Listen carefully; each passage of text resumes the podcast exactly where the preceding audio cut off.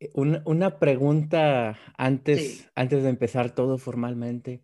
Sí. Y de hecho esto se está grabando, así que, ¿qué hace un economista aquí regalándome su tiempo? ¿Qué hace un economista? Aquí regalándome su tiempo en un podcast. bueno, porque está, porque está consciente de su costo de oportunidad y siente que es valioso esta, esta situación, ¿no? Porque pues se graba y se comparte y posiblemente haya la, la oportunidad de un mensaje y entonces eso contra el uso alternativo de mi tiempo, ¿verdad? Que a lo mejor era andar haciendo otras cosas, ¿verdad? Pues eh, desde ese punto de vista alguien diría, no, pues está bien invertido, ¿no? Bien invertido el tiempo, ¿verdad? No se comparte, ¿verdad? Entonces, eh, el economista pues se supone que siempre está pensando en esas alternativas, esas opciones y, y a veces pues no, ni siquiera involucra dinero, ¿no? Como algunas veces lo comentamos, es, es más de cuestiones de valor que van más allá de lo monetario. Finalmente, pues la economía pretende eh, entender esas decisiones del ser humano, ¿no? Pues nada, bienvenidos a Sobre Ciencia y Café, un podcast patrocinado por absolutamente nadie más que mi poco tiempo libre y el que me regalan mis invitados. Entonces, pues nada, hoy, hoy tenemos, digamos, un invitado histórico en este podcast, ya que es la primera persona ajena a la física que, sí, que decidí invitar y que, con, e, y que después de él vienen muchos más. Eh, con, con ustedes, José Polendo Garza. ¿Cómo está, profe? Muy bien, muchas gracias, Leonardo. No, pues que sinceramente qué honor ser el primero de, de, afuera de la burbuja de física, ¿verdad? Tengo el reto entonces de, de desempeñarme bien y, y, y, mostrar que, que sin duda afuera de la burbuja de física, ¿verdad? También hay cosas interesantes que platicar, ¿no? Sin duda. Y finalmente, pues, eh, de eso se trata, ¿no? De diversificar las charlas, las pláticas y, y, enriquezca de alguna manera a quien nos escucha y nos ve, ¿verdad? Y comenzando, digamos, tenemos que comenzar como siempre por las introducciones. No sé si nos podría platicar un poco de quién es usted y a qué se dedica. Claro, soy un regiomontano muy orgulloso. Eh, estudié economía en el Tecnológico de Monterrey. Eh, ya hace algunos huracanes, ¿verdad? No muchos, pero algunos. Eh, después de graduarme de economía, eh, digamos que me quedé a trabajar aquí en el TEC, en, en el campus Monterrey, y desde entonces estoy ligado al TEC, prácticamente, no prácticamente, toda mi vida laboral está ligada al TEC, solamente la pausa que hice para la maestría en el periodo 95-96, a los dos, tres años de haberme graduado, hice la pausa de la maestría, regresé y desde entonces doy clases. Entonces, si Dios quiere, en agosto próximo cumplo 25 años de dar clases. Eh, y, las, y las cumplo con uno de los cursos que más me encanta, que es la de economía, que yo siempre digo economía para ingenieros.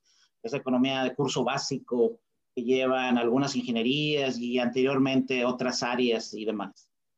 Eh, mi área de especialidad es la economía urbana y regional.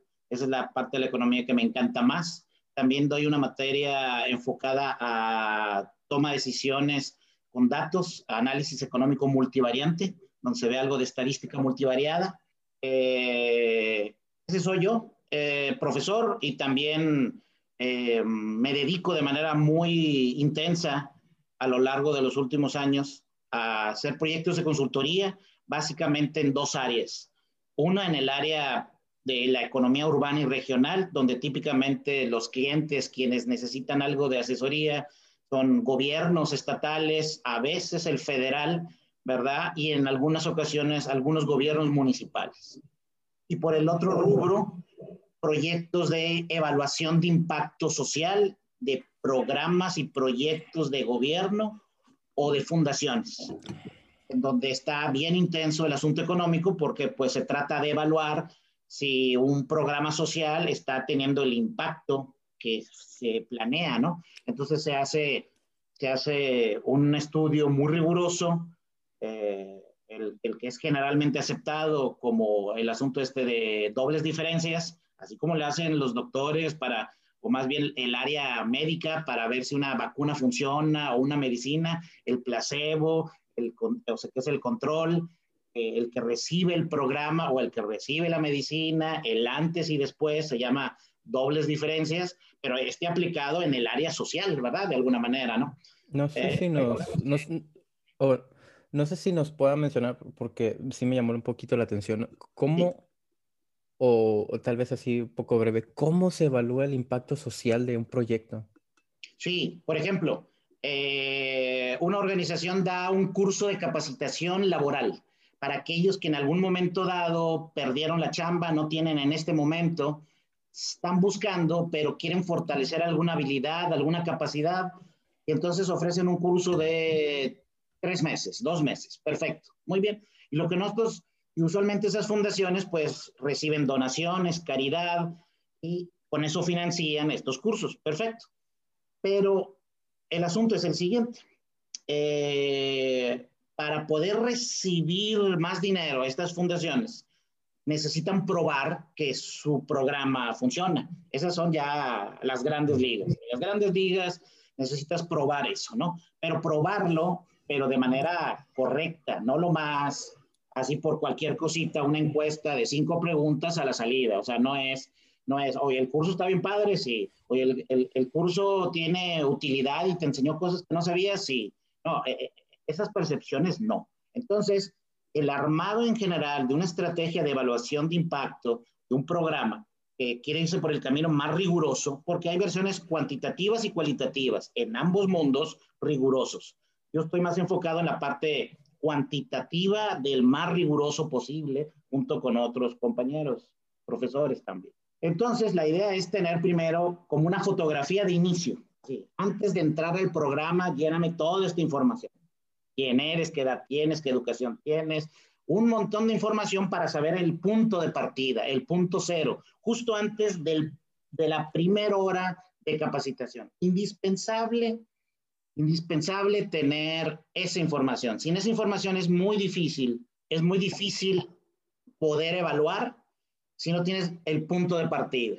En muchas ocasiones las organizaciones que quieren evaluar esto, eh, lo quieren hacer ya al final, y entonces te invitan a querer hacer este esfuerzo, pero el inicio no supimos. Entonces, no podemos hacer ese cambio inicio-final. Entonces, es indispensable el punto de partida. Segundo, se tiene que diseñar usualmente una especie de cuestionario para levantar esta información al inicio, al final y en ocasiones en cualquier punto intermedio que la literatura, la estrategia lo define. Entonces vas a tener, digamos que varios momentos en los cuales levantas información. Al inicio, puntos intermedios y al final. Y quienes dan esto dicen que el curso de capacitación dura tres meses, pero los efectos se dan un mes después, ya que consigue trabajo, perfecto. Entonces cuatro meses después, lo que diga quien ordena esto, ¿verdad? Esa es una parte. La otra parte es suponer que hay evolución natural.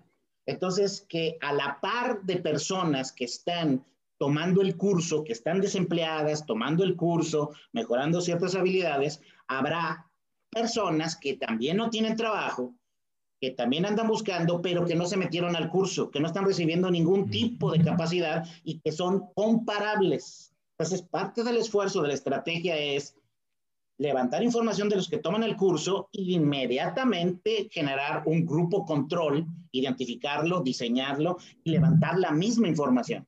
Entonces, estamos manejando como que dos mundos paralelos, quienes toman el curso y quienes no toman el curso.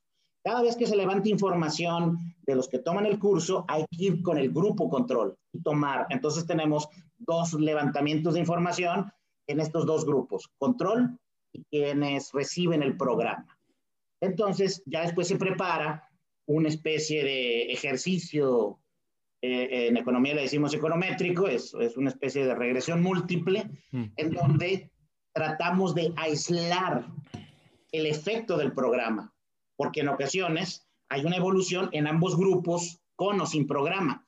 Entonces queremos aislar esa situación y tener mayor certeza de que el programa sí tiene alguna contribución. Evidentemente, mucho del reto es, bueno, se da un programa de capacitación y en dónde pensamos que se va a dar, por ejemplo, el beneficio de haber tomado este curso. ¿Vas a conseguir trabajo? ¿Vas a conseguir trabajo más rápido? ¿Vas a conseguir trabajo en lo que te capacitaste?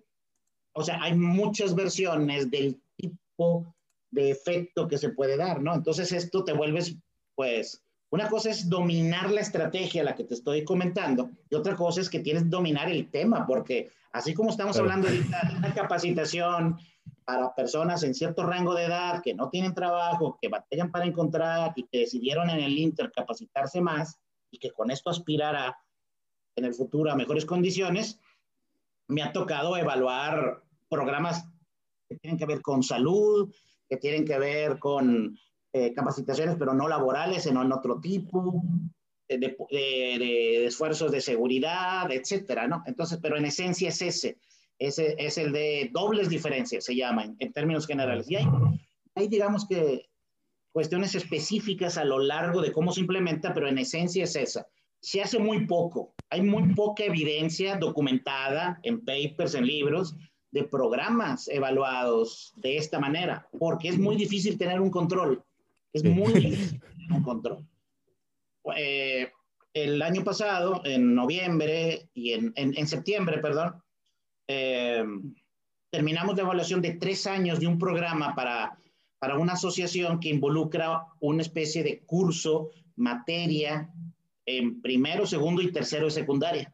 Entonces, ahí el reto era darle seguimiento a, a toda una generación que estaba recibiendo un curso por semana, una hora o algo así. Y había que buscar otra secundaria que tuviera un perfil socioeconómico pues muy parecido al que estaba recibiendo el curso, decirles que nos permitieran y demás. Entonces, tener esa posibilidad de tener el grupo control a veces es muy complicado o la gente no quiere involucrarse en eso. Entonces, podrías tenerlo más un inicio y un final, pero esa es una, esa es una evaluación de efectos, no de impacto. Impacto es cuando aíslas verdaderamente el efecto del programa. Efectos es solamente cómo estabas en el, en el inicio, cómo estás al final, pero no tienes certeza de que esa evolución se le puede atribuir perfecta y exclusivamente al programa, porque puede haber muchas otras variables que influyen en que tú pudieses haber conseguido trabajo, etcétera, etcétera. Entonces, es una parte bien interesante y bien brava de entrarle, porque finalmente en los temas que yo ando, pues son temas sociales, de ser humano, complicado de, de levantar la información, de, depende de opiniones, percepciones, a veces de datos duros, etcétera. Entonces, es una mezcla en todo eso. Y entonces, de alguna manera, algunas organizaciones, el mercado del dinero que apoya causas ya se está volviendo más exigente. Entonces, hay fundaciones y organizaciones que dicen, eh, yo estoy haciendo esto desde hace muchos años, pero quienes les dan dinero les van a decir, necesito una evaluación. Y les llevan cualquier cosa. Mira, un video bien padre, mira la, la anécdota de la señora no sé qué, que está bien contenta con la capacitación. Esa frase que ponen en muchos portales de fundaciones y demás, ¿sí? Pero ese es lo más, es, es una opinión de 1823 participantes del programa, donde algunos se fueron inclusive. Hay información valiosa, por ejemplo, en los que abandonaron el programa. ¿Por qué lo abandonaste? Entonces, y, bueno, los, que piden más dinero, perdón Leonardo, nomás para terminar la idea, eh, les piden una evaluación rigurosa. Entonces, si les llevas inclusive algo de efectos, los del dinero te van a decir, no, no, yo necesito una de impacto, con control, con dobles diferencias, y así, ahora sí, te puedo dar dinero. Entonces se está volviendo como un requisito una, para separar de las grandes ligas de los que no están en las grandes ligas y se está haciendo como un segmento en ese sentido, ¿no? Y hay mucha gente que puede estarte ofreciendo evaluación de impacto, pero no lo es. Para que sea de impacto tiene que ser en un contexto riguroso para... y lo que iba a preguntar era si las evaluaciones que existen sobre sobre proyectos son, se pueden encontrar de qué publicaciones eh, públicamente o...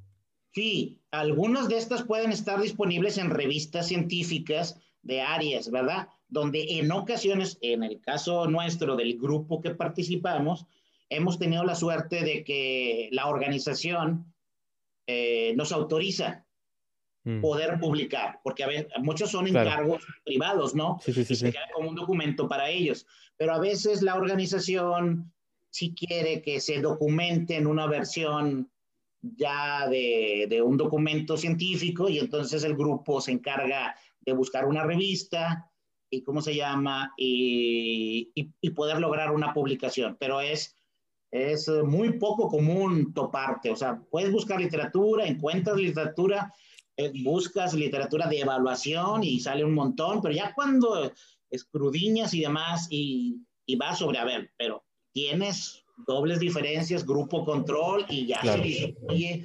terriblemente las opciones de eso, ¿no? Así es. Ok. Eh, volviendo un poco al, digamos que nos desviamos un poco, pero una... No, no, no, pues es que llamó la atención de unas cosas de las que me involucro, ¿no? En paralelo a las clases. Y fíjese que también me gustaría saber si nos puede contar un poco sobre, mencionó que la, el área de la economía que más le gusta es economía urbana, regional. ¿Qué, ¿qué es lo, ¿Qué es lo que se hace en esa área? Sí, la economía urbana y regional es una de muchas áreas de especialización en, en economía, que también tiene influencias de escuelas de arquitectura, ingeniería, escuelas de políticas públicas, de urbanismo, de diseño de ciudades y demás, ¿no? Desde el punto de vista económico, pues es centrarte en, en el territorio como variable más relevante de interés.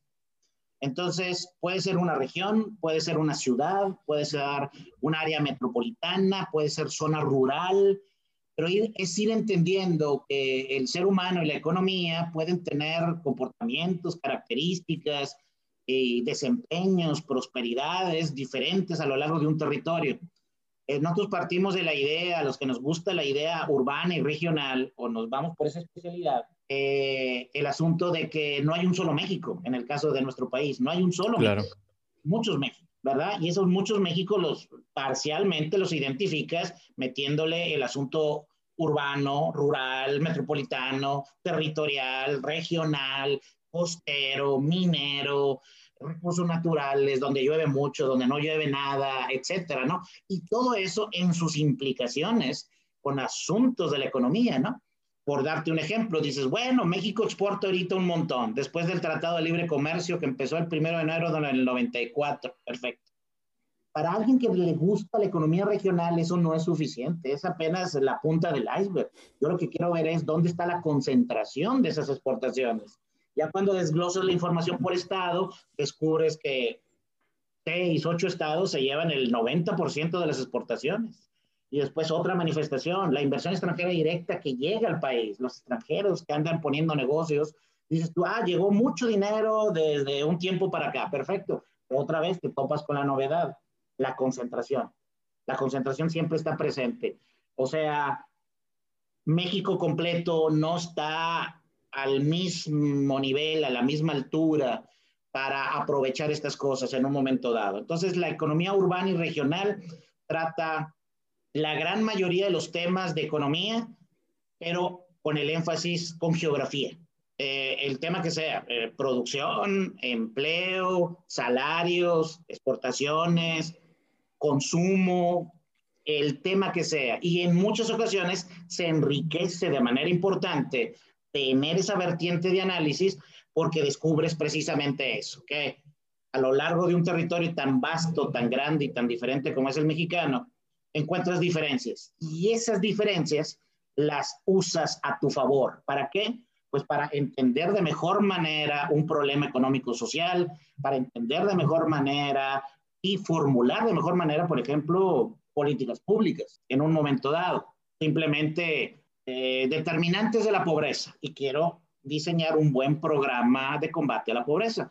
Pero si te vas por el aspecto urbano y territorial, descubres que las causas de la pobreza en el área rural pueden ser diferentes al área urbana y que las causas de la pobreza en ciertas partes del país es diferente a otras partes del país.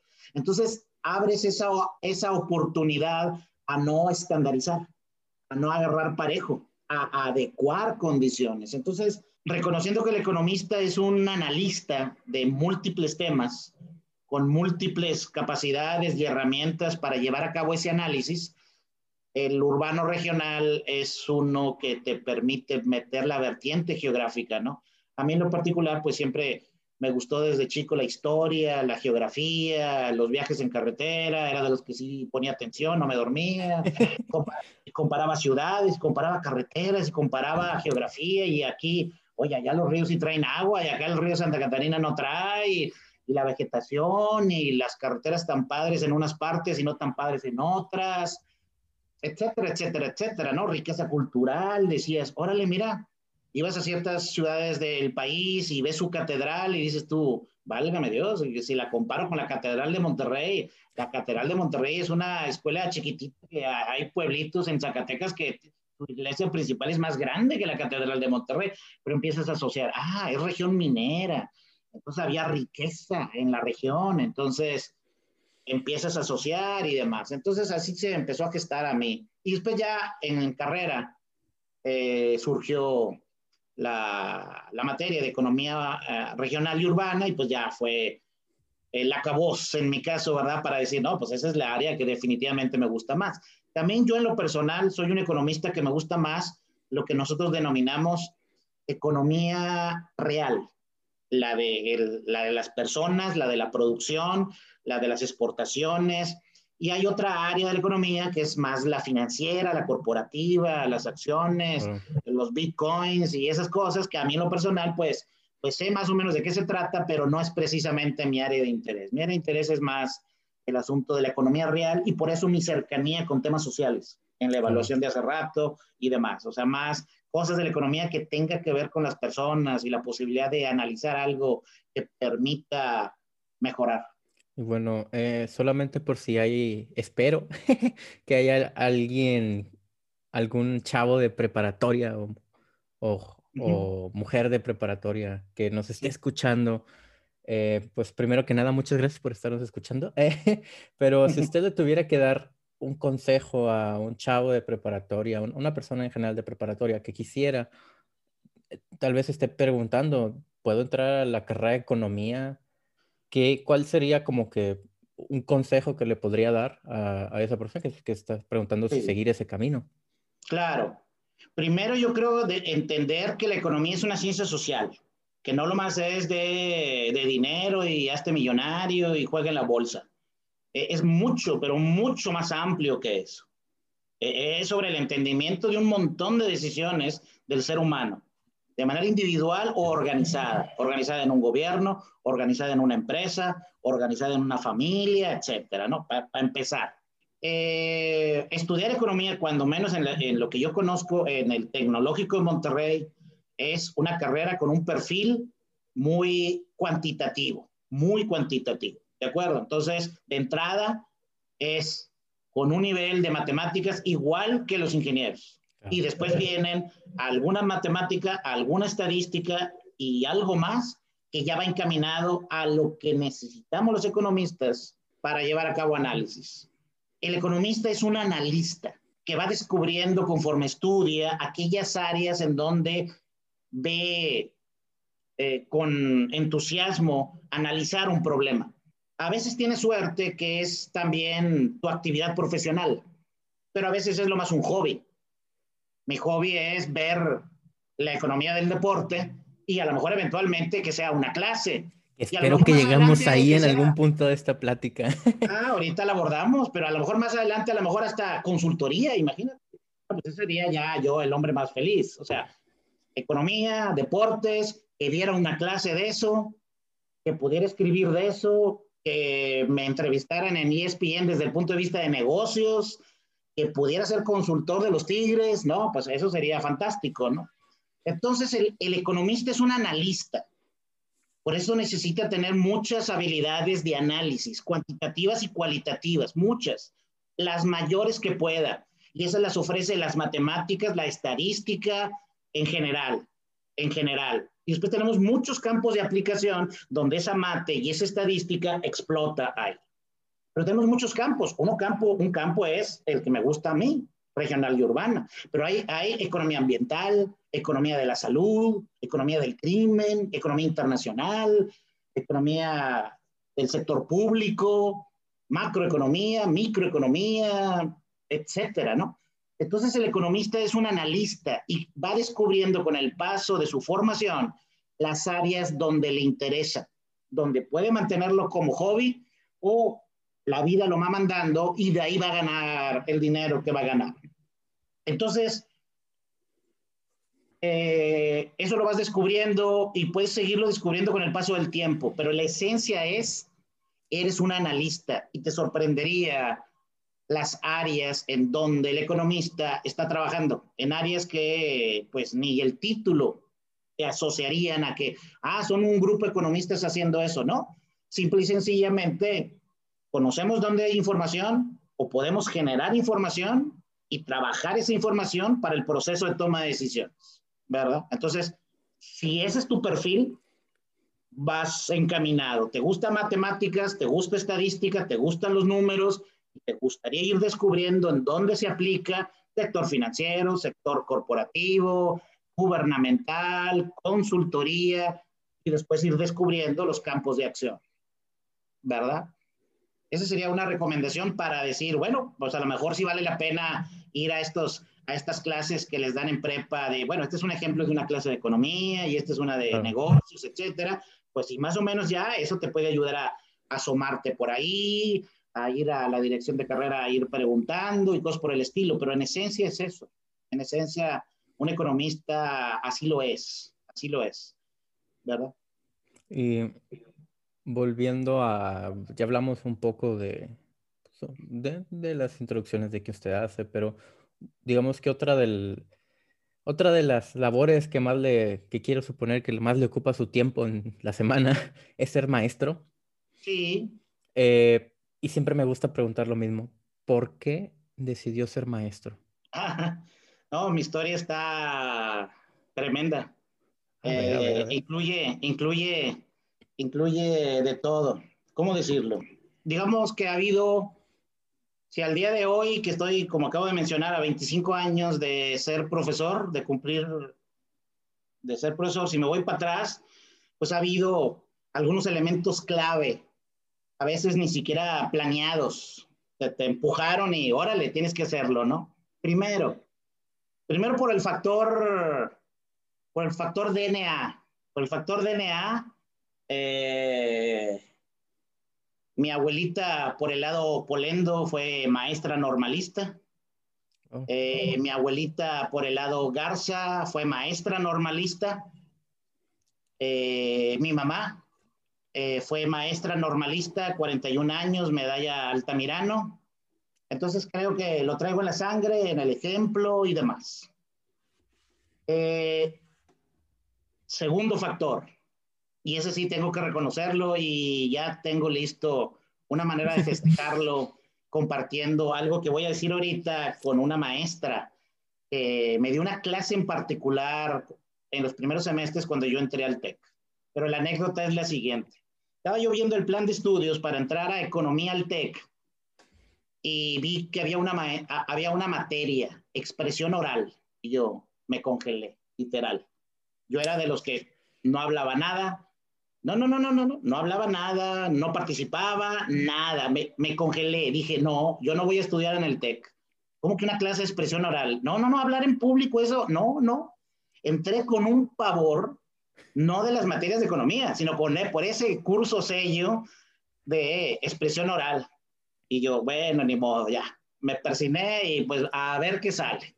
Pero estuve a punto de no entrar al TEC, lo más por esa materia se, llegó el tiempo de llevar la materia, pues bueno, pues ahí vas preguntando con quién la llevas, etcétera, y pues ya me metí y se acabó.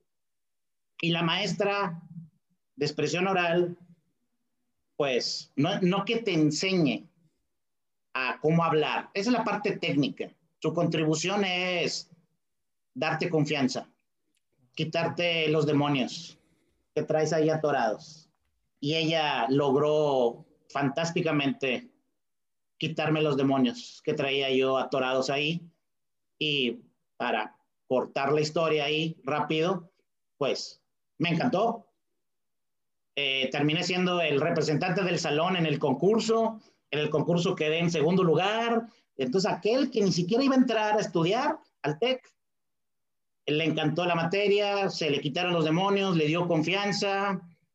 En el, había como tres encargos, me acuerdo, o cuatro a lo largo de la materia, y uno era hacer un discurso de un proceso. Tenías que, en diez minutos, explicarle a alguien algo, ¿verdad? Y no, y ahí como que yo ya lo traía, ¿no? Pues, como te digo, el DNA lo traía por todos lados de ser maestra, pues dije, me gusta la cocina, me gusta la gastronomía, y adivina que mi discurso de proceso fue cómo hacer una pizza, pero mi discurso, hice la pizza en el salón, no la cocí, pero llevé todo, llevé todo, la masa, la, la, la salsa, todo lo llevé. Hice la, mi discurso fue de 10 minutos, cómo hacer una pizza. Se emocionaron tanto que me la llevé a la casa, la, la cocí y a la siguiente clase la traje, ¿no? Y la compartimos ahí. Entonces, ese, así, de, así me emocioné de tanto después de que me quitaron esos demonios de, que impedían eso. Ese fue el segundo factor. Y el tercer factor es, uh, hay un profesor eh, que está en ese grupo de profesores influyentes en muchas cosas de mi formación como economista y más allá. Él me dio clases en sexto, en séptimo, en octavo y en noveno. Me dio cuatro clases. Es el profesor que me, me dio más clases en mi formación como economista. Y él me contrató recién graduado, literalmente en la última clase, en noveno, me la dio, y él era el director adjunto de una cosa que se llamaba Centro de Estudios Estratégicos en el TEC. Y me preguntaba, oye, ¿qué vas a hacer? Y yo, pues, pues, nos vamos a graduar y a buscar trabajo. Ah, muy bien. Eh, ¿no, quieres, ¿No quieres trabajar conmigo? Y yo, pues de qué, no, pues aquí en estas cosas, ¿verdad? Vamos a hacer cosas de regional y demás. Y yo, no, no, pues ya se amarró. Y ya, así. Esa es mi única experiencia en una entrevista laboral en mi vida, esa. La, hicimos entre aulas 6 y aulas 1, que estaba al principio, aulas 2, perdón, eh, el Centro de Estudios Estratégicos estaba chiquito, ya después se llegó el 50 aniversario, se inauguró el CEDES, y, éramos el juguete nuevo, piso 9, 10 y 11 era el Centro de Estudios Estratégicos en el CEDES en el 50 aniversario, en 1993. Eh, entré a trabajar ahí, después se vino lo de la maestría, pero al regresar de la maestría, que es otra historia de cómo llegué a esa maestría y demás, pero bueno, eh, me manda un mail el profesor, el doctor Alfredo Sandoval, y me dice, ya te tengo una clase. yo, ¿cómo? Sí, sí, sí, ya, ya, ya, ya, ya hablé con, con Jorge, el director de, del Departamento de Economía, ya estás programado. Yo, profe, termino acá el, el semestre tal fecha, voy a llegar una semana tarde. O sea, mi primer curso como maestro llegué una semana tarde, porque pues no, no embonaban las fechas y demás, y, y pues de modo, así empezamos. Entonces, el doctor Sandoval me aventó, literal. Yo, no estaba en mi escenario ser. Ya se me había quitado el miedo de hablar, pero el empujón me lo dio él. Y, y pues me encantó, y me encantó, y de un curso, dos cursos, tres cursos, y me empezaron a soltar las materias más bravas, que son las de regional, ya son de especialidad para alumnos de octavo, noveno semestre de economía, después multivariante y otros cursos que he dado a lo largo estos 25 ya casi años, ¿verdad? Pero esa es la historia.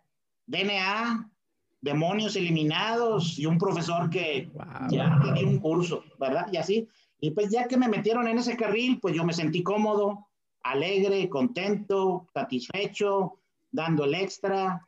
Y me encanta todo el proceso de ser profesor. Diseñar examen, evaluar el examen, diseñar tareas, tener ejemplos variados, agregarle cosas y, ¿no? Detonó a mí. Pero te digas tú, yo lo tenía pensado, planeado, me voy a graduar y quiero ser profesor y no, no, no, no, se fue dando así, empujones, cosas, como si alguien superior estuviera con hilos diciéndote, no, no, no, no, no es por aquí, te vamos a quitar esto, después te vamos a quitar aquello, así lo, así lo explico. Wow. es que, bueno, eh, lo, es que para mí, usted ha sido uno de los mejores maestros que he tenido. Y yo, honestamente, yo cuando entré a su clase, pues la verdad, yo no estaba muy emocionado. Yo era como que, bueno, yo soy, yo, yo estudio física, yo qué estoy haciendo aquí en una clase de economía, pero vamos. Eh, la verdad, después de la primera clase quedé muy a gustito y, y disfruté todo el semestre. Así es, sí. Eh, le echo muchas ganas y en esa clase en particular estoy muy claro y muy consciente de precisamente de esas posturas y las entiendo claramente. Por eso, lo más rápido que puedo, con una cantidad de mensajes cada rato, ¿verdad? Taladrando, insistiendo, de que son conocimientos de cultura general y que, y que, vas descubriendo que hay muchas cosas de interés, indistinto de lo que estés estudiando, primero. Y segundo, después ves para muchos que son con capacidades matemáticas y, estadísticas superiores, como algunas ingenierías, ¿verdad? Pues descubren que la economía o los campos que le interesa la economía son campos muy interesantes de aplicación de esas habilidades. En, en los casi 25 años que estoy por cumplir de, de profesor, más o menos llevo como 15 alumnos que cuando llevaron el curso de economía, se cambiaron a la carrera de economía. y eran ingenieros de quinto, sexto semestre, IFIS, IQs, IMAS, industriales, y se cambiaron. Y ya son, los tuve en, el curso de economía y después los tuve en multivariante, regional. El último se acaba de graduar, ahorita, ahorita, se acaba de graduar. Era IFI, se cambió de economía y se acaba de graduar ahorita y está trabajando curiosamente en una empresa de producción de acero, donde ahí tengo dos colegas de generación que son sus jefes y, y demás, ¿verdad? Entonces, eso es por un lado. Y por el otro lado, tengo también montón de exalumnos que después se acercan y preguntan, profe, quiero más economía. ¿Qué ofrece el Departamento de Economía? ¿A quién hay que convencer para que mis tópicos o cosas que yo pueda elegir, quiero llevar dos, tres cursos más de economía, ¿verdad? Entonces, eh, casi casi hasta de manera informal, junto con mis cómplices en la dirección del departamento y de la carrera de economía, pues les digo, oye, es que aquí están estos alumnos que les gustó esto, pero quieren más micro, más macro, ellos ya traen un montón de matemáticas, entonces, órale, déjalos que se metan a, a cursos más avanzados, ¿no? Entonces es el camino para algunos otros exalumnos que sí han aprovechado, porque lo han decidido, lo han negociado también, hay que reconocerlo, a veces hay resistencia algunos directores de departamento y de carrera de, de, ingeniería o de otras áreas, de que ¿para qué andas llevando cosas de economía si no debes llevar más, más química o más eh, electrónica o más no sé qué, ¿verdad? Entonces, pero haciendo a un lado eso, ha habido también una cantidad nutrida de exalumnos que se engancharon y han llevado. En uno que recuerdo ahorita, así lo más como anécdota, ya en esta época media, en esta pandémica, ¿verdad? Un exalumno llevó conmigo el último semestre completo presencial y se enganchó. Después empezó lo de la pandemia en marzo, ¿verdad? Del año pasado, febrero, marzo del año pasado. Muy bien. Y llevó ya en línea dos cursos, en Coursera y no sé dónde, y ya llevó. Entonces, él al día de hoy ya lleva como cuatro cursos adicionales, unos por su cuenta y otros en el TEC, ¿verdad? Entonces, hay gente que se prende y se va, se va por ahí también, ¿verdad?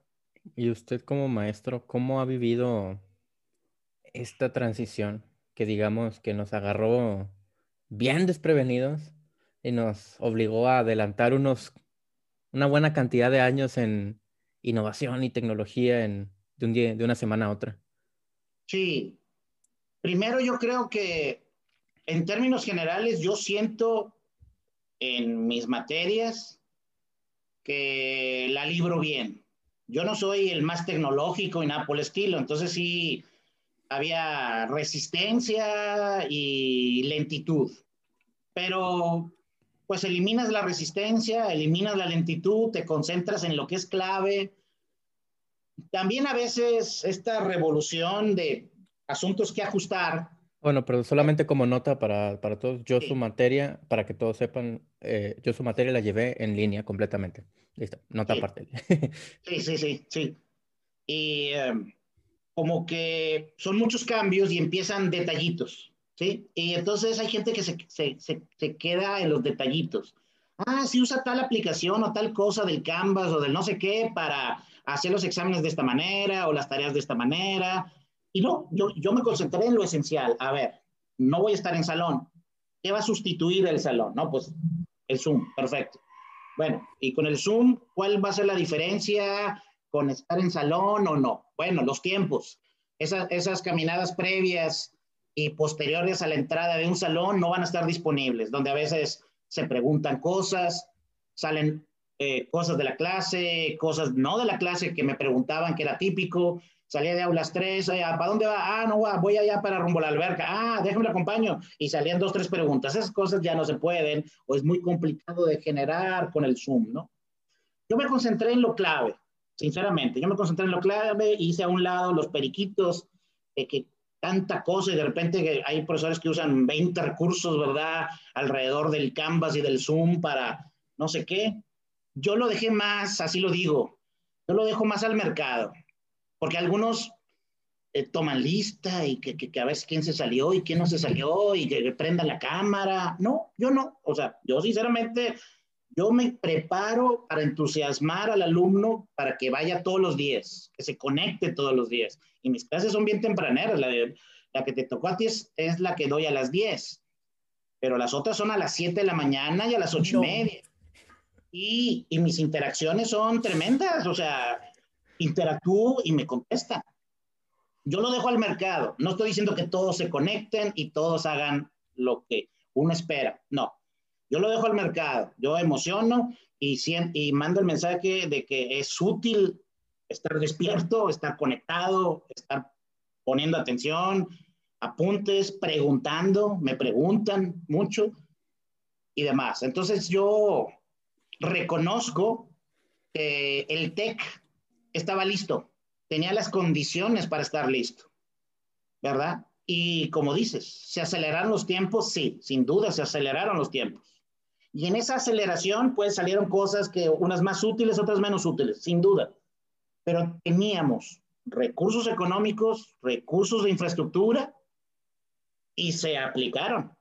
Y sin duda yo creo que somos pues la universidad público-privada de México, que prácticamente no paró. Lo más paramos una semana, en, el, en este mismo semestre hace un año, lo más una semana, mientras se acomodaba todo, ¿verdad? Y hay otras universidades que simple y sencillamente, pues, ni presupuesto, ni infraestructura y demás, ¿no? Entonces, eh, ha sido una bendición estar en una universidad que estaba preparada para eso, que ya se había asomado a ese mundo, ya se había asomado, no, no era nuevo, pero pues ahora tenía que hacerlo masivo, completo, al 100%, ¿verdad? No, no, no, no, materia, no materias piloto y a ver cómo sale, ¿verdad? De 20 grupos, uno así en línea, eh, con Zoom, etcétera, que ya tenía nombrecito y todo eso, ¿verdad? Yo conocía a una exalumna que había dado un curso así un año antes, ¿verdad? Yo lo veía así como algo extraño, ¿verdad? Pero pero pues ya que te avientan al ruedo y te dicen el ABC y, y te concentras en el core, ¿verdad? Pues dices tú, no, pues no, no está tan complicado, ¿verdad? También yo creo que depende de la naturaleza de, los, de la materia. Supongo que aquellas clases que necesitaban laboratorios y otro tipo de cuestiones, pues sin duda están cascabeleando más feo, ¿verdad? Con más limitantes, sustituyendo actividades, materiales, eh, estrategias de aprendizaje y pues a prueba y error, porque pues ahora sí que una cosa era planear una clase a distancia en un escenario amigable, tranquilo, es piloto, ah, órale, en caliente ya, lánzate y todos y demás, ¿no? Entonces, yo creo que esta respuesta va a depender en función de, de cómo te va en el baile, ¿no? Yo siento que la libro bien, ¿verdad? Yo siento que la libro bien y que el alumno que ha llegado con buena postura, con buena actitud a la materia, yo estoy 100% seguro que aprendió, que aprendió lo mismo. Inclusive, inclusive, algunas clases y algunos temas siento yo en lo personal y con retroalimentación de algunos alumnos, me salen mejor en Zoom, ¿verdad? Entonces, siento que en lo particular está bien. Claro que hay muchas cosas que estamos perdiendo de, no tener algo presencial, ¿verdad? De no estar en el campus, sin duda, ¿verdad? E, eso hay que irlo reconociendo. Hay muchas otras cosas que se gestan eh, estando con presencia en el campus, en el salón, en los pasillos, en, en las cafeterías centrales, etcétera, ¿verdad? Pero, pero en términos generales creo que bien. Es, es cierto, o sea, los, las, los cursos en línea ya existían, ya existían. Eh, eh, tanto de las universidades como de plataformas digitales que muy grandes que se han exponenciado bastante en este último año. Esa Coursera, edX, está Udemy, eh, hay otras plataformas como Skillshare y demás, están los MOOC, muchísimas cosas. Pero este, este modelo de tal vez tomar todo un semestre en línea una vez que se calmen las cosas, ¿usted cree que crezca el mercado? Como yo creo que se va a segmentar. Yo creo esto va a depender del emprendimiento de las mismas universidades. Yo creo, es mi percepción, ¿verdad? De que si hay oportunidad de regresar, vamos a regresar. Pero esta situación ya nos demostró que el TEC puede ofrecer cursos, grupos a distancia. Yo no sé si estén pensando en armar con ciertos profesores de cierto perfil, oye, está bien, ya vamos a regresar presencial, pero a ti te quiero para que para este curso, para alumnos que estén en cualquier lado de México, en cualquier campus, una materia de este perfil, de este tipo y demás. Entonces yo siento que por ahí va a haber un segmento. No sé, carrera completa, no sé, semestres completos, no sé, pero sin duda demostrado que sí se puede ofrecer algo. Y yo creo que lo están analizando y lo pueden seguir analizando. Y esa segmentación, pues va a armar perfiles diferentes, ¿no? O sea, aquellos que lo llevaron por presencial, aquellos que llevaron híbridos entre presencial o no, aquellos que prefieren algo en línea, en otra hora, sincrónico o no sincrónico. Entonces yo creo que esto va a dar pie al diseño de productos diferenciados, pensando en una universidad o en una organización que ofrece educación, ¿verdad? Supongo que esto también puede estar revolucionando todo esto de los seminarios, diplomados, certificados y cosas por el estilo, ¿no? Entonces, eh, yo pensaría que no lo va a sustituir plenamente, va a generar otra área de oportunidad, y algunas universidades puede que tengan ventaja inicial. Yo pensaría que el TEC va a tener ventaja inicial y que va a poder ofrecer ese tipo de educación. Eh, que sea la dominante, no sé, no sé, ¿verdad? Y como me gusta alguien, como me gusta ser de los que evalúa, como platicamos hace rato al principio, pues sin duda, para tomar decisiones correctas, pues habría que evaluar. En este caso, agarrar al que aprendió de una manera, con una clase a distancia, al que estuvo en salón, antes y después, control y todo lo que acabamos de platicar, para, para que no dependa lo más de mi, de mi opinión, de mi percepción. Pues yo siento que bien, pero pues habría que demostrarlo, ¿no? De alguna manera. Yo creo que se va a diversificar, segmentar y posiblemente generar productos de educación nuevas, pero va a seguir persistiendo el campus, lo presencial. Hay demasiado fuera del aula que el campus ofrece. Demasiado, demasiado. Es primordial, ¿verdad? Entonces, en la integración con profesores, integración de profesores con alumnos, proyectos de investigación, actividades extracurriculares, no académicas, eh, eh, es imposible no, no, todavía no veo cómo sustituir a aquellos que les gusta andar en el auditorio Luis Elizondo, en la alberca, en el gimnasio, en, asuntos estudiantiles. Inclusive hay muchas cosas.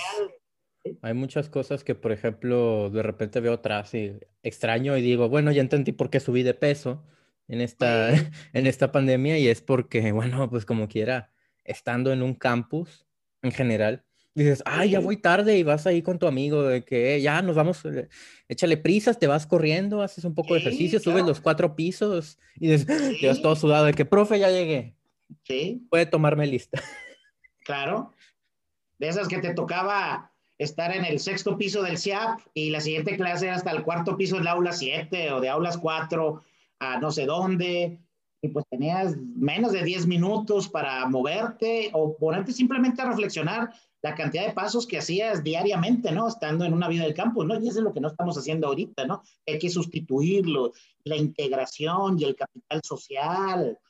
O sea, las amistades se están generando de la misma manera entre los de la generación. Ya después de un año, pues no sé, mi duda, yo tendría dudas, ¿no? Es difícil, no sé, digo, yo sé que está toda esta tecnología, pero la cuestión presencial es crucial, o apenas estamos en condiciones de poderla comparar. De hecho, es bien curioso, se me hace muy curioso cómo, de hecho, usted y Dorilian son las dos personas que han venido, uy, le pedí el micrófono, son las dos personas que han venido a este podcast que yo no conozco, o sea, a usted yo no lo conozco de los hombros para abajo, yo no sé cómo es.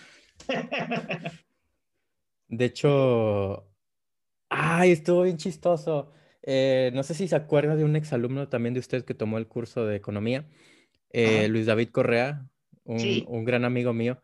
El ah, otro día me enseñó una foto de que, mira, tengo una foto de Polendo dando clases en presencial. Porque ahí de que le tomó foto al pizarrón y demás. Sí, sí, sí, ya, ya, ya, ya, ya, ya me estoy acordando del señor Correa. Sí, sí, sí. Creo que fue de, los últimos semestres que fue presencial. Agosto, diciembre del 19, creo. Estoy casi seguro, creo. Pero... Pues sí.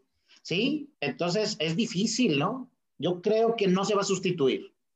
Yo creo que no. definitivamente, yo creo que lo discutí. Es más, creo que lo discutí en mi proyecto final. Sí, sí, lo discutí de que hay un mercado que se está abriendo y que va a ser que definitivamente no va a desaparecer el modelo digital.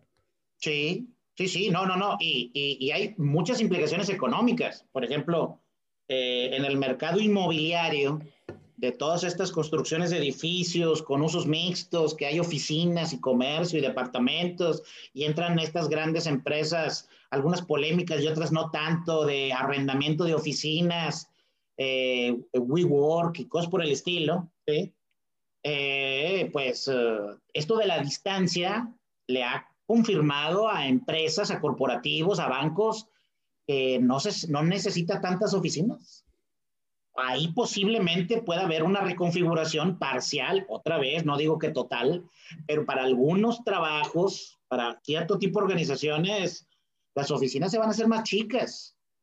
Otro segmento que se va a impactar es el de los viajes de negocios. Se han reducido casi al mínimo. Que se reactiven está en tela de duda, porque eh, la cuestión a distancia ha podido sustituir eso.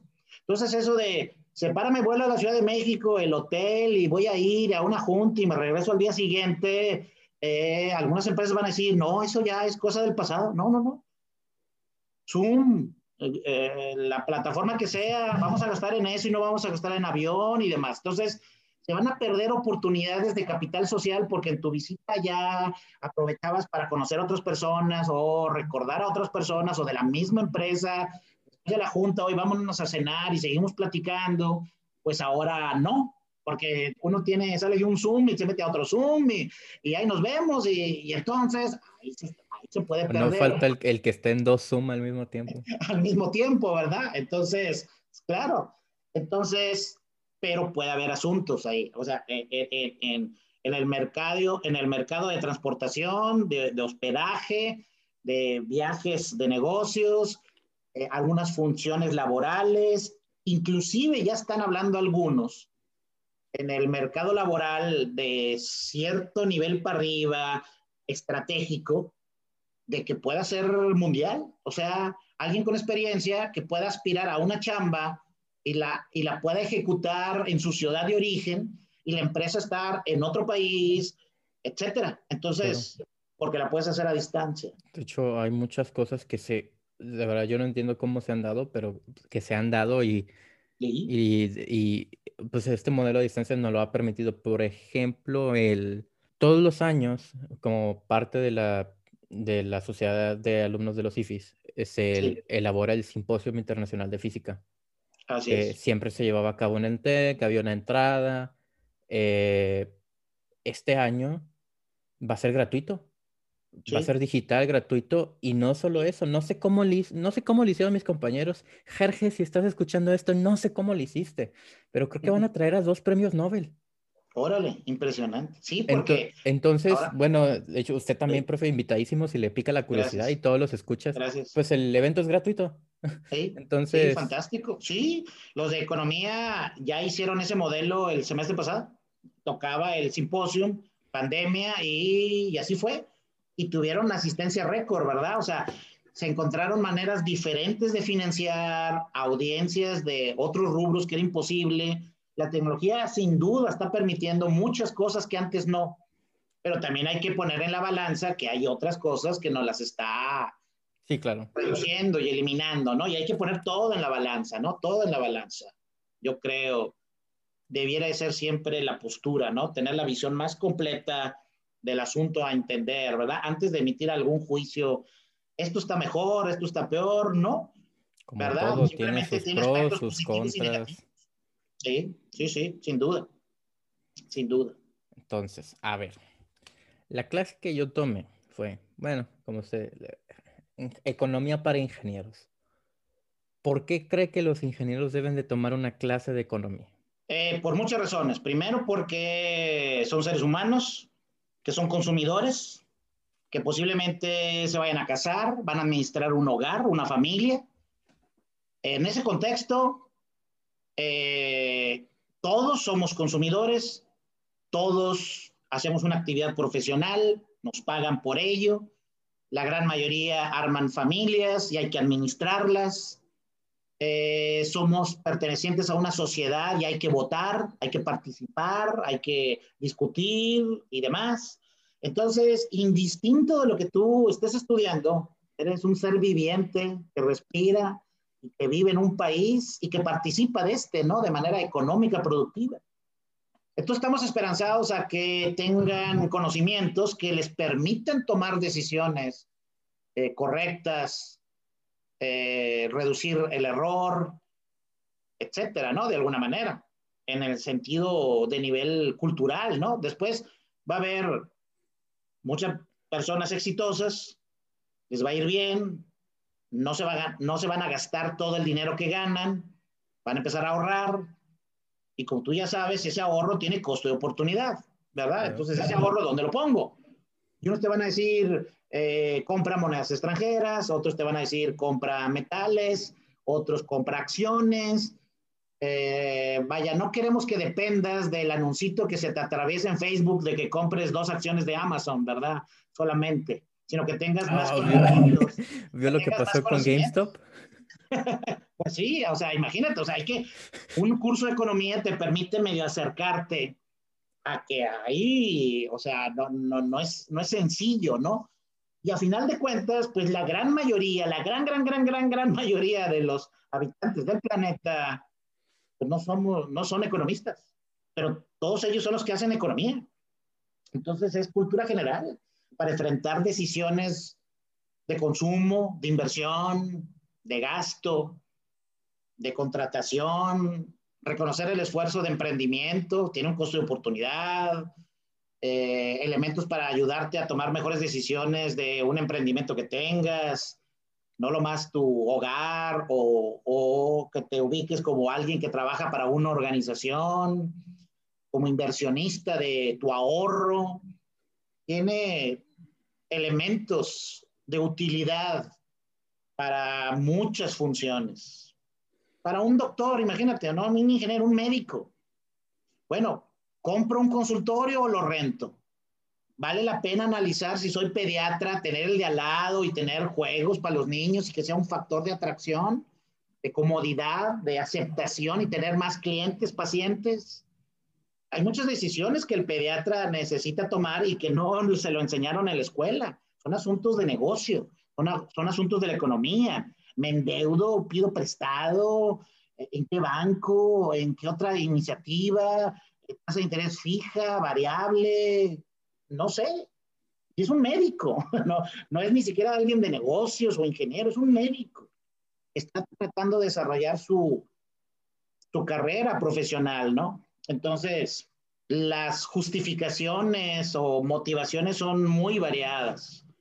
El eje central es ubicar al ingeniero o a quien sea como alguien que va a transitar por su vida en este planeta tomando decisiones de implicación económica y, pues no queremos que se equivoque, que se equivoque lo menos posible. Todos nos equivocamos, ¿verdad? Al dar consejo, al tomar la propia decisión. Son situaciones complicadas, ¿no? Pero de eso se trata, estar capacitado, tener algunos indicios de cómo está la situación, ¿verdad? Por ahí yo vería la motivación. Y bueno, eh, mencionando un, tiempo, digo, un tema que está un poquito de moda. bueno, no quiero decir de moda porque suena muy, muy extraño decirlo, pero digamos que la palabra emprendimiento, los emprendedores, es una palabra que nos han metido en la cabeza. Bueno, en el TEC lo hacen así como que ya sé, ¿no? Las cuatro, las cuatro para líderes emprendedores, con sentido más. Así es, eh, exitosos en esta y en la otra galaxia. total, que nos suelen meter en la cabeza, vender la idea, eh, convencer de que el emprendimiento es el único camino al éxito, o hacer nuestro propio negocio es la única manera de, de subsistir económicamente, eh, digamos, financieramente cómoda de manera cómoda en este país o de lo que sea. Eh, ¿Qué opina de esto? Bueno, primero es un core esencial de diferenciación de la marca Tech con otras universidades, ¿verdad? Eh, por eso lo entiendo que esté presente desde hace tiempo y con la intensidad que está. Eh, no comparto que sea la única forma de generar riqueza, ingresos y prosperidad para un recién graduado sin duda sí reconozco que eh, el camino del emprendimiento te empodera, te, hace, te vigoriza, te abre una oportunidad increíble y que pues tienes que estar preparado en muchos aspectos para meterte a ese tren y, y que ese tren no te descarrile, ¿no? O sea, no, no, no, no es una experiencia de, ah, hoy en la tarde hagamos gelatinas y me pongo a vender gelatinas. No, no, no, estamos hablando de una idea eh, profesional, universitaria, intelectual, usando el músculo cerebral, no la energía, el ímpetu, la fuerza física, sino es una universidad, emprendimiento, perfecto con análisis, con datos, con, con prueba y error, con leyendo experiencias de otros lados, eh, viendo que te puedes equivocar y aprender de esos errores, de ese fracaso, ¿no? Entonces, sin duda, una gran avenida, un gran camino, Sello Tech, se hace el esfuerzo por encaminarlo, sino, y que no solamente sea marketing, sino que sea capacitación, sea oportunidades, que sea eventos, que te acerquen, como dicen los que le mueven a ese tema, pues al, al, ecosistema completo, ¿verdad? A la parte financiera, a la parte de negocio, a la parte de, de intercambio de ideas y demás, ¿no?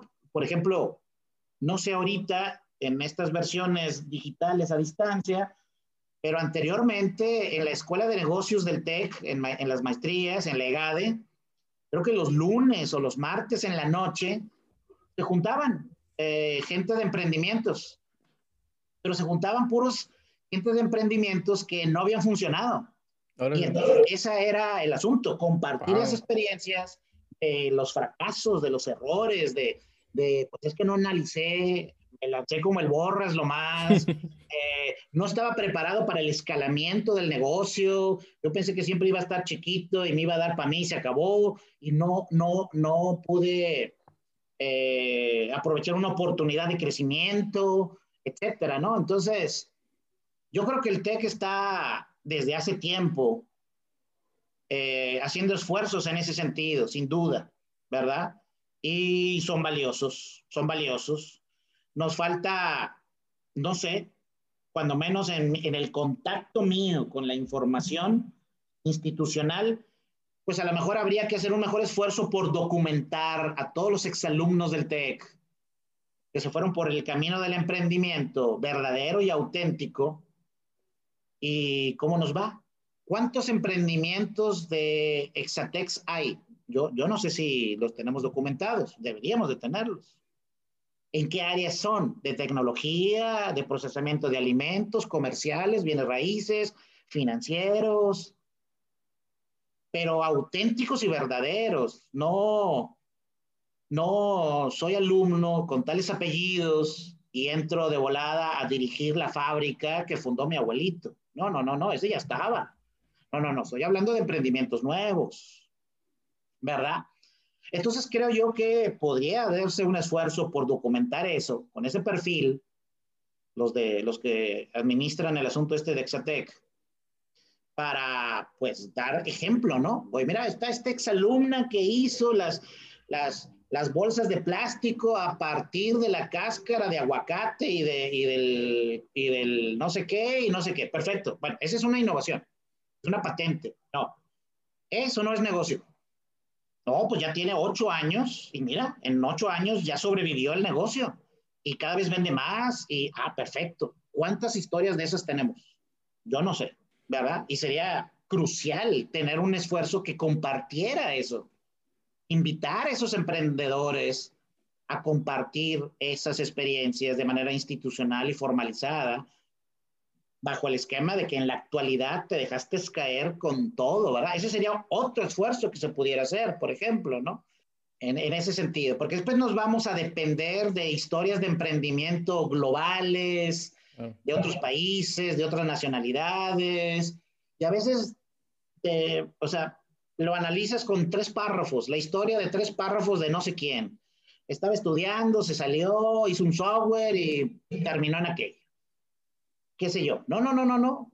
Eh, esa es como el, la élite, o sea, los, garbanzos Siempre nos, digamos que siempre nos venden, no, no, no nos venden, pero siempre nos cuentan la historia de, de, Bill Gates, de Mark Zuckerberg. Claro, sí, de Steve Jobs, de, de, del señor de Facebook, etcétera, etcétera, etcétera. El de Amazon, sí, perfecto. Y te ponen la foto de cómo Amazon empezó en un escritorio. Sí, totalmente de acuerdo. Pero ese es, ese es la, el aspecto general. ¿Es la norma? ¿Es el promedio? Yo creo que no. Yo creo que no. Hay un libro bien interesante no es de emprendimiento, pero es para marcar mi punto. Se llama El millonario de al lado. unos unos, eh, unos uh, economistas tuvieron a bien identificar un pool de personas que tuvieran más de un millón de dólares en aquel entonces en el banco y quisieron ver sus historias para probar precisamente esto. Es que todos los que tienen un millón o más de dólares en el banco no son Michael Jordan, ni Michael Jackson, ni Madonna, ni una estrella de, lo que sea. No, no, no, no, descubrieron algo valiosísimo. Había gente que era dueño de cuatro tintorerías en una ciudad mediana de Estados Unidos y tenía más de un millón de dólares en el banco y otro señor que era dueño de una red de talleres mecánicos, de mantenimiento industrial, etcétera, y tenía más de un millón de dólares en el banco. Entonces descubrieron que había mucha gente que no era ese perfil que te vende. Y entonces los fueron a, a entrevistar, a entender. Y usted, no, pues es que para ser millonario hay que tener una gran ofensiva y una gran defensiva. En términos de deportes, o sea, lo que necesitas es gol a veracha a favor y hay gente que se concentra en la versión, quiero tener una gran ofensiva. Sí, gano 750 mil dólares al año, soy un super abogado, bla, bla, bla. Sí, ¿y cuánto gastas? No, me gasto el 95%. Entonces, con el paso del tiempo, no tienes un millón de dólares en el banco. Ese es un gran generador de ingresos, pero no generas ahorro y no lo inviertes y demás. Entonces, no eres de los míos. No eres de los míos tu vida es glamorosa y, vistes bien y viajas bien y todo, pero tienes gran ofensiva, lo más, no tienes gran defensiva. ¿Cuál es la peculiaridad de los que también tienen gran defensiva en combinación a su ofensiva y que con el paso del tiempo te da ese ahorro que después administras y multiplicas y reinviertes y demás, ¿no? Y es fascinante el perfil que ellos arman del millonario promedio estadounidense, no el de la televisión, no el de los periódicos, no, no, no, el promedio. Wow. Y por eso el título del libro se llama El millonario de al lado, porque dicen, es que puede ser tu vecino, puede ser tu vecino que por la casa, los coches, donde estudian sus hijos, no te da idea que tenga más de un millón de dólares en el banco, pero sí los tiene. Por eso el título del millonario de al lado. Lo puedes encontrar en muchos barrios estadounidenses, no lo más en el famoso 90-210 código postal de California, ¿verdad? Entonces, eh, yo siento que en el emprendimiento el TEC pues ya se dejó caer de manera más formalizada, más intensa. Creo que puede refinar de alguna manera su estrategia. Eh, mucho yo reconozco que es de marketing, de divulgación. Pues bueno, ya, ya pasó tiempo, documentemos cuál es el emprendedor exitoso promedio del tecnológico. ¿Cuál es? ¿Cuáles son sus negocios? ¿En dónde está emprendiendo? ¿Con tecnología, sin tecnología, en sectores tradicionales, en sectores nuevos? No sé, yo no sé. No sé si el TEC lo sepa. Debiera de saberlo y tener toda una estrategia de divulgación de esa situación, ¿verdad? Porque después eh, entrevistan nomás a alguien y demás. Entonces hay que definirlo bien, ¿verdad? ¿No? Esta fue una idea de negocio gestada en el TEC o después de salir del TEC. Y, de seguro debe haber muchas historias de negocios financieros, logísticos, productivos, de servicios, etcétera, ¿no? Pero, pero bueno, en fin. Y si, bueno, si tuviera, si tenemos alguna escucha que se quiera lanzar a emprender, que primero que nada, si llegaste hasta aquí como escucha, muchas gracias por estarnos escuchando. Eh, pero algún consejo de economía o de general o que ha visto a, emprendedores hacer o no hacer o qué no hacer o qué sí, hacer. ¿Qué, nos yo ¿qué le podría decir? Lo, yo creo que lo principal es enfocarte a tener el mejor conocimiento de la potencial demanda de lo que estás soñando, del producto o del servicio.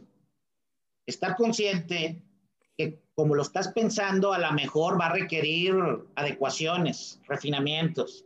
Y esas adecuaciones y refinamientos te la va a dar el mercado, pero tener claro de esa situación. Algunos les dicen, bueno, detecta, detecta el dolor, ¿qué le duele al mercado? Y tú quieres darle esa medicina. ¿Verdad? Bueno, detéctala lo mejor posible. No sueñes. Es que está con ganas el producto, es que está con ganas la, aplicación y la gente necesita la aplicación, la gente necesita ese producto. Ah, ya detectaste que la gente está dispuesta. Entonces, hay toda una estrategia para, pues, ir acotando ese riesgo sobre el cual vas a construir, pues, mucha creatividad, mucha innovación, pero sobre algo que sientas tú de alguna manera puede estar listo. ¿sí? E, eso es crucial. Yo en particular, hace como 10 años, soñé, diseñé, empecé a gastar dinero, pero era más como un sueño mío, de mi perfil. Y descubrí después que mi perfil no es el promedio. O sea, fracasé. Fracasé. Y lo que me falló fue eso.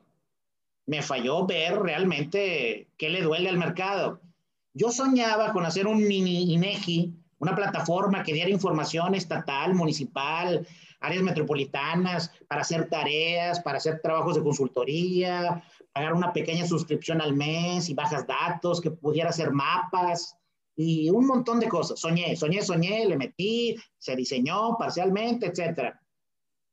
Pero descubrí muy tarde que los mexicanos no compran información, no compramos información. No estamos dispuestos a gastar presupuesto para tener acceso a información. Entonces, la gente está dispuesta a seguir trabajando con la información pública que tiene. Son muy poquitos. Después pensé que a lo mejor esa información era valiosa, pero para los extranjeros. Que usualmente, si quieren venir a México a entenderlo, si están dispuestos a invertir, porque van a invertir mucho más en su proyecto y están dispuestos a invertir para tener conocimiento más preciso, amigable, etcétera. Entonces, a lo mejor más adelante en el futuro reviro y a lo mejor aquella idea de negocio que yo tenía y que pensé que mi foco eran los mexicanos, a lo mejor el mercado eran los extranjeros y necesito ponérselos en inglés, en dólares, para que no batallen con el idioma, no batallen con la moneda y que ya esté todo, un portal global, ¿no? Es mexicano, pero es global, es, es el coreano, para el italiano, para el alemán, para el canadiense, para el estadounidense que quiere saber y comparar Mérida con León, que quiere comparar Chihuahua con Chiapas y que tiene una distancia cultural, ¿verdad? Eso fue mi principal error. Entonces, por eso es mi principal recomendación trata de detectar lo más pronto posible esa demanda, si realmente es real. No te confundas con lo que tú estás soñando y pensando y no sé qué. Es que hacer unas galletas bien ricas, sí, pero realmente la gente está dispuesta a comer esas galletas ricas. ¿Cuánta competencia hay, verdad? Tienes que estar bien claro de esa competencia y de una necesidad. Y hay muchas maneras de encontrar esas necesidades, ¿no? Es parte del, de ser emprendedor tener ese feeling, esa perspicacia de identificar necesidades. Por ejemplo, habrá necesidades medias generalizables, compartidas en el ambiente estudiantil, universitario, a lo largo de los campus del TEC. Pues pudiera ser que sí, pudiera ser que sí. Y eso ser detonante de ideas de negocio que se aprovechen de una necesidad muy permanente de los alumnos foráneos que están en el campus Monterrey, de los alumnos foráneos que están en el campus de Santa Fe, que están en el campus de Puebla. No sé, estoy dando una idea. Entonces, hay maneras de encontrar ideas que son no lo más de tu ciudad, no lo más de tu universidad, sino de otros lugares y demás. Hay gente que se va por el camino, logré hacer esto en México y entiendo que hay condiciones similares en Colombia y que hay condiciones similares en Argentina y en Chile y se lanzan al estrellato y les va bien y transforman un negocio nacional en un negocio que ya es continental. Hay condiciones en Costa Rica, no sé, hay gente que las descubre. Entonces hay que estar listo para ese escalamiento. Esa sería una segunda recomendación. Hay que estar pensando en la posibilidad de que esto escale, se vaya para arriba, crezca. ¿Eres capaz de filtrar eso? Inclusive como usted dijo hace rato, o sea, pues México hay muchos. Entonces tal vez ese servicio necesite una modificación para claro. que en vez de estar en Monterrey, para estar en Puebla o sin duda, sin duda, claro. También documentarse y no sentirse que ya lo sabes todo. Lo único que sabes es que estás explorando una idea que aparentemente es original. Hay que investigar. Y a veces te topas con que en otros lados del mundo alguien ya lo hizo el hilo negro está difícil que verdaderamente tengas una oportunidad de inventarlo. Entonces, hay gente que menosprecia, por ejemplo, ideas de negocio que pretenda venderles a los de la base de la pirámide, a los que menos tienen.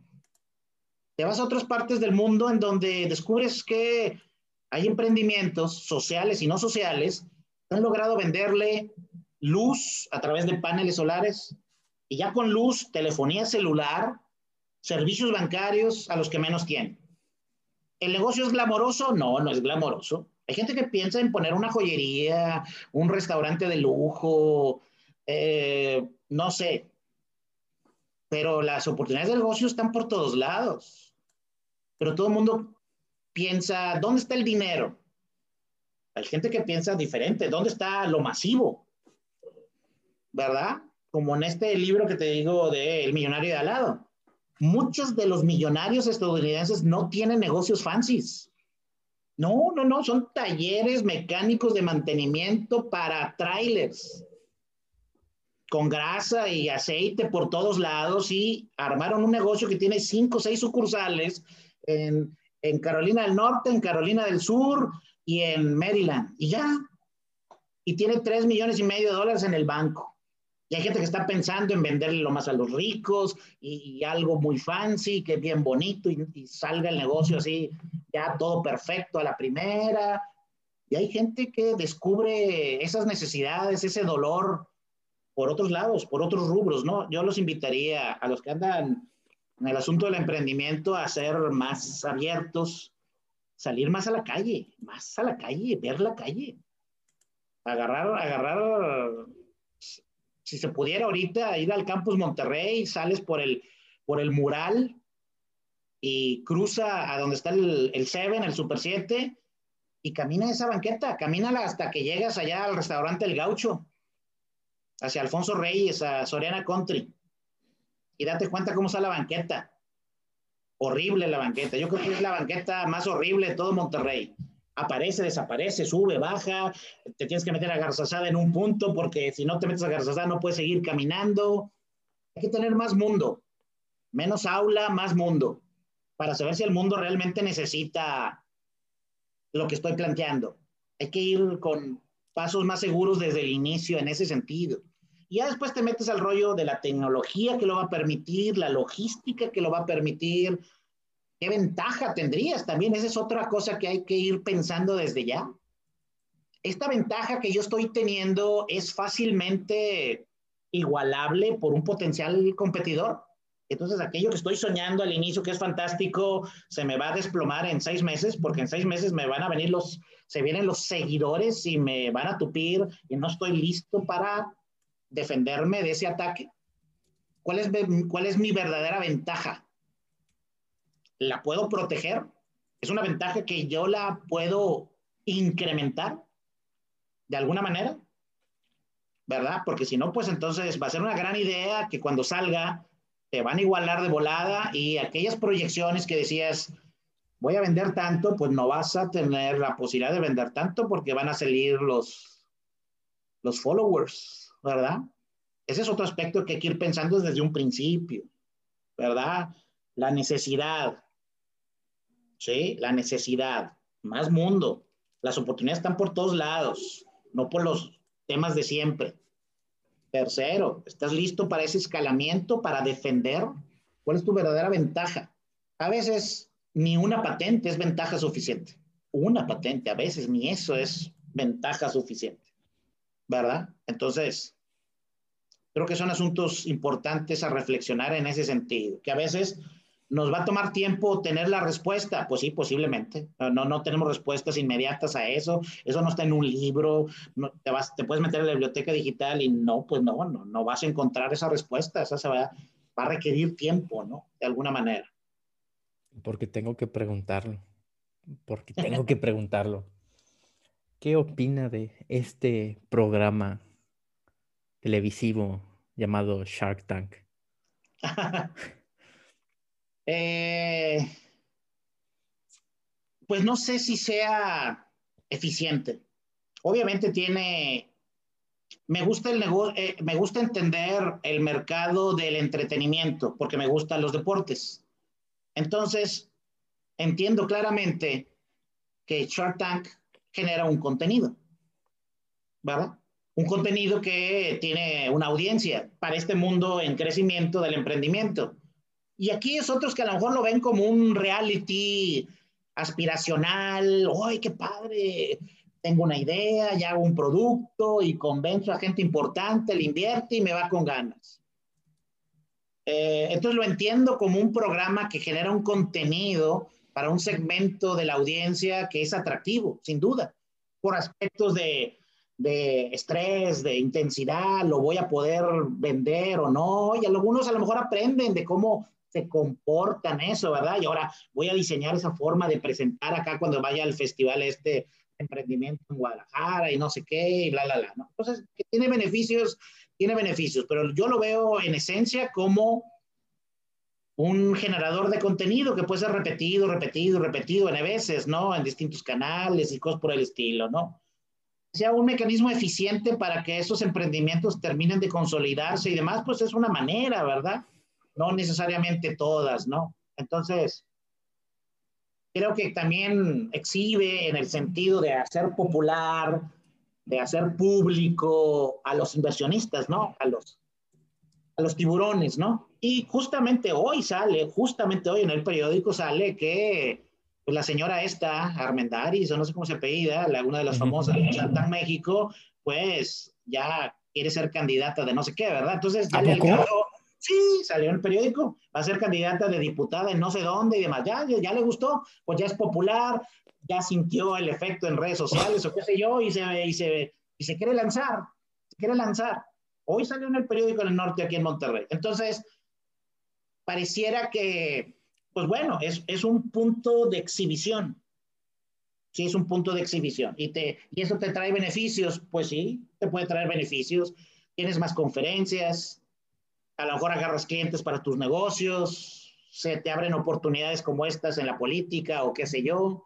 Entonces, desde el punto de vista de los tiburones, pues también es atractivo. Entonces, el programa genera contenido pareciera que es atractivo para todos los involucrados, ¿no? Entonces, si eso vende publicidad y está lleno de publicidad a lo largo, antes y después del programa, pues ya es un éxito comercial de contenido, ¿verdad? Y entonces ya tiene muchos fines, tiene muchos fines, ¿no? El programa, ¿verdad? Así es como me gustaría siempre analizar cosas de, los medios, ¿no? De, que generan contenido, ¿no? Como, como los que estudian Sports Economics y que lo documentan y lo comentan, dicen, no, pues es que el béisbol, desde un punto de vista de contenidos, verdaderamente es el rey de los deportes.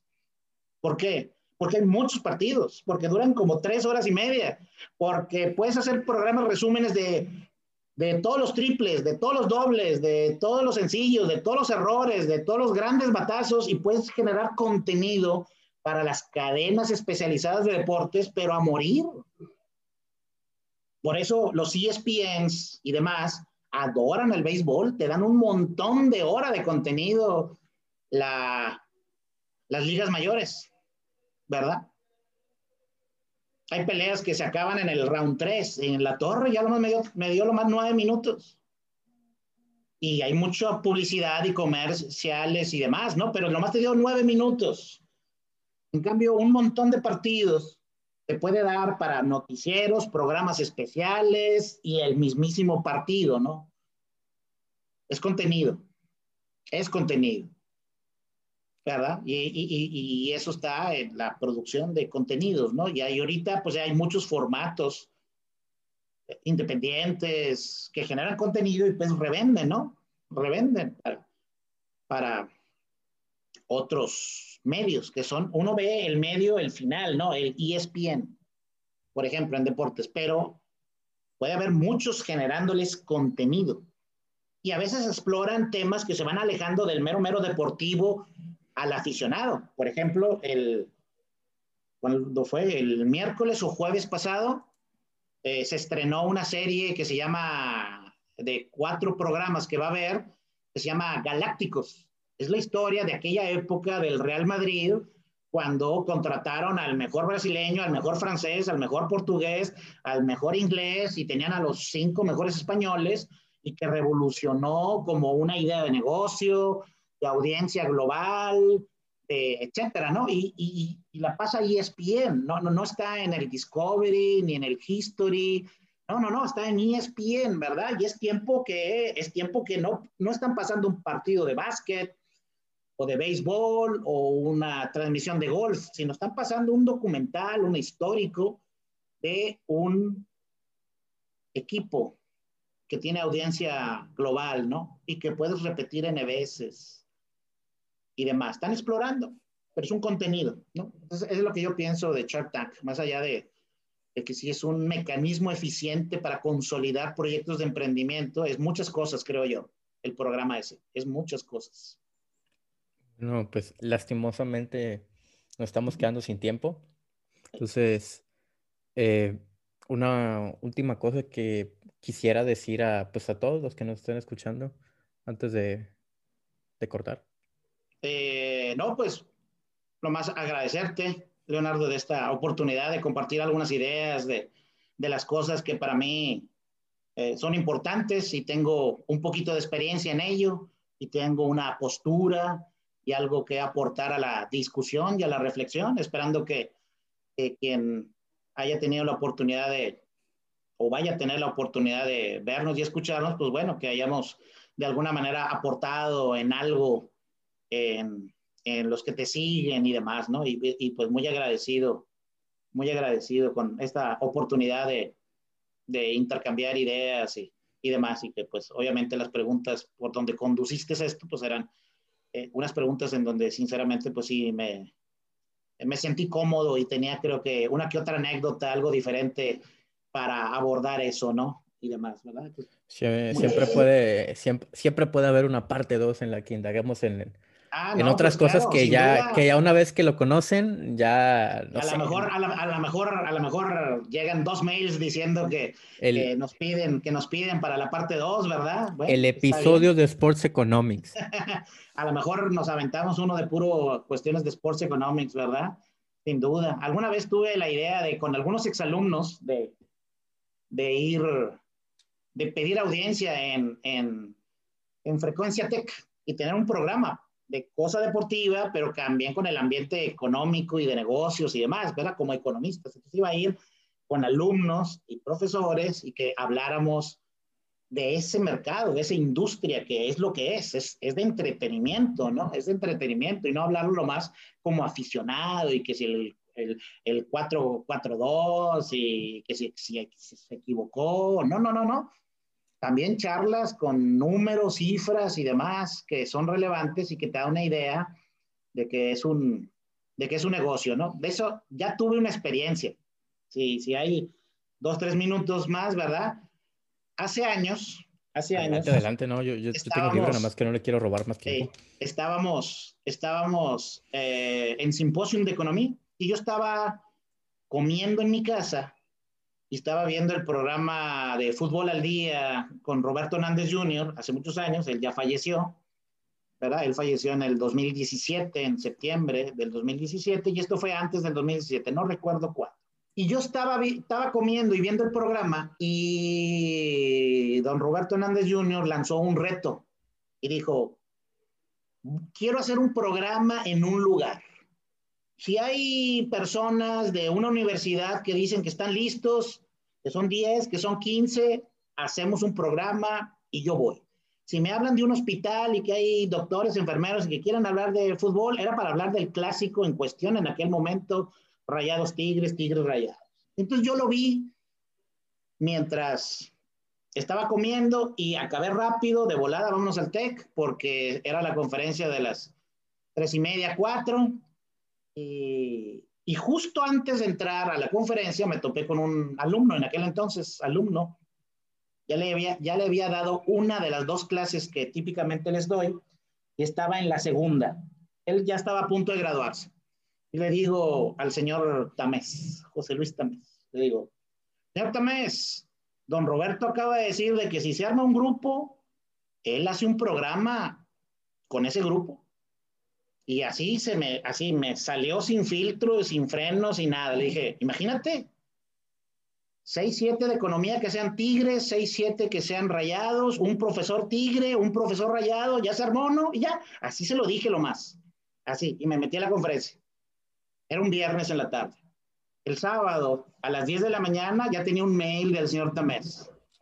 Profesor, don Roberto nos espera tal día para el programa. Nos va a dar hora y media. En una hora no. Hora y media. Y quiere venir al TEC. Y nosotros soñamos, no, hombre, con ganas. Vamos a pedir permiso al TEC. Todavía estaba el estadio tecnológico. Pensamos, no, eh, eh, un programa en el Jardín de las Carreras, ahí con audiencia, ahí del campus, era a las 2 de la tarde, de 2 a 3 y media. No hacía mucho calor, no había pronóstico de lluvia dijimos, bueno, no, mejor vamos a los asadores, estos que estaban allá en el estadio y, hacemos carnita asada mientras se, pone el programa. Soñamos, soñamos. Pero pues a veces el tecnológico no es muy flexible y no se pudo recibir.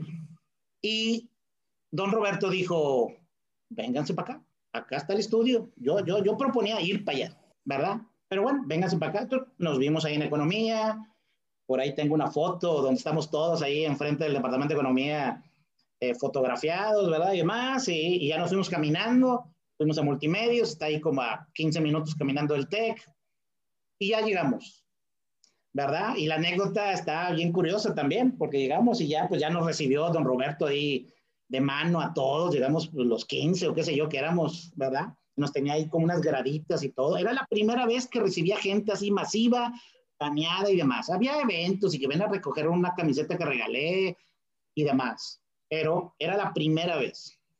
Y la primera vez que él pedía que fuera hora y media en vez de una hora. La primera vez. Llegamos y de repente, ya que nos ve a todos y que nos saluda y demás, nos entregó una hojita de unos indicadores que en lo personal digo, no, que hemos mm, De hecho, parte de esa hojita, hay un, hay parte de ese programa en YouTube, unos 15, 20 minutos. Sí, sí, sí, sí, sí. Hay uno que lo encuentras poniéndole economistas con Don Robert. Y después hay otro, ya no me acuerdo cómo, que, que, que, que, le pusieron, pero sí hay evidencia, hay evidencia de que estuvimos ahí, ¿verdad? Ese, el título es ese, Economistas con Don Robert. Y llegamos, nos da la hojita, ya, bueno, está bien, y que la posición relativa de los equipos, y ya, ya. Él decía, son economistas, les gustan los números, sí, claro, Don Robert, claro que sí. Y de repente él finge que entra una llamada y enfrente de todos nosotros dice así en voz alta, faltaban como 40 segundos para empezar el programa, literal, así estaba en el relojito ahí que ellos tienen. Y una llamada, la finge. Eh, dígame, rector autónoma de Nuevo León. Sí, aquí están, aquí están los, de, los del tecnológico de Monterrey. ¿Cómo? ¿Por qué no invitamos a economistas de la autónoma de Nuevo León? Que son mejores que los del TEC, que los del TEC no saben, así nos recibió el canijo, así nos recibió, así, así. Y colgó la llamada dijo, bueno, ya siéntense, porque en 10 segundos empieza esta cosa, literal, o sea, nos dijimos, qué loco está esto, ¿verdad? Vamos en su ambiente, él, era el programa un millón que hacía, o qué sé yo, nosotros estábamos todos tensos y demás, ¿no? Eh, pero se puso padre, porque en el primer corte, en el primer corte, a los 20 minutos o algo así, llega el director o productor del programa y le dice, don Robert, hay que hacer un enlace con no sé quién porque vamos a regalar las camisetas y que están afuera del estadio. Y don Robert les dice, no, no, no, no, no, aquí está con ganas, no, no es que estoy agarrando aquí con los alumnos y los profesores la discusión, no, no, no, no, no, al diablo, no, no, no, que se vayan a regalar camisetas a otro lado, pero no vamos a hacer enlaces. Y en el siguiente corte dice, don Robert, ¿qué ya? Lo que sigue, ya, ya, no, no, no, no, voy a, así les dijo, voy a usar la hora y media con mis invitados.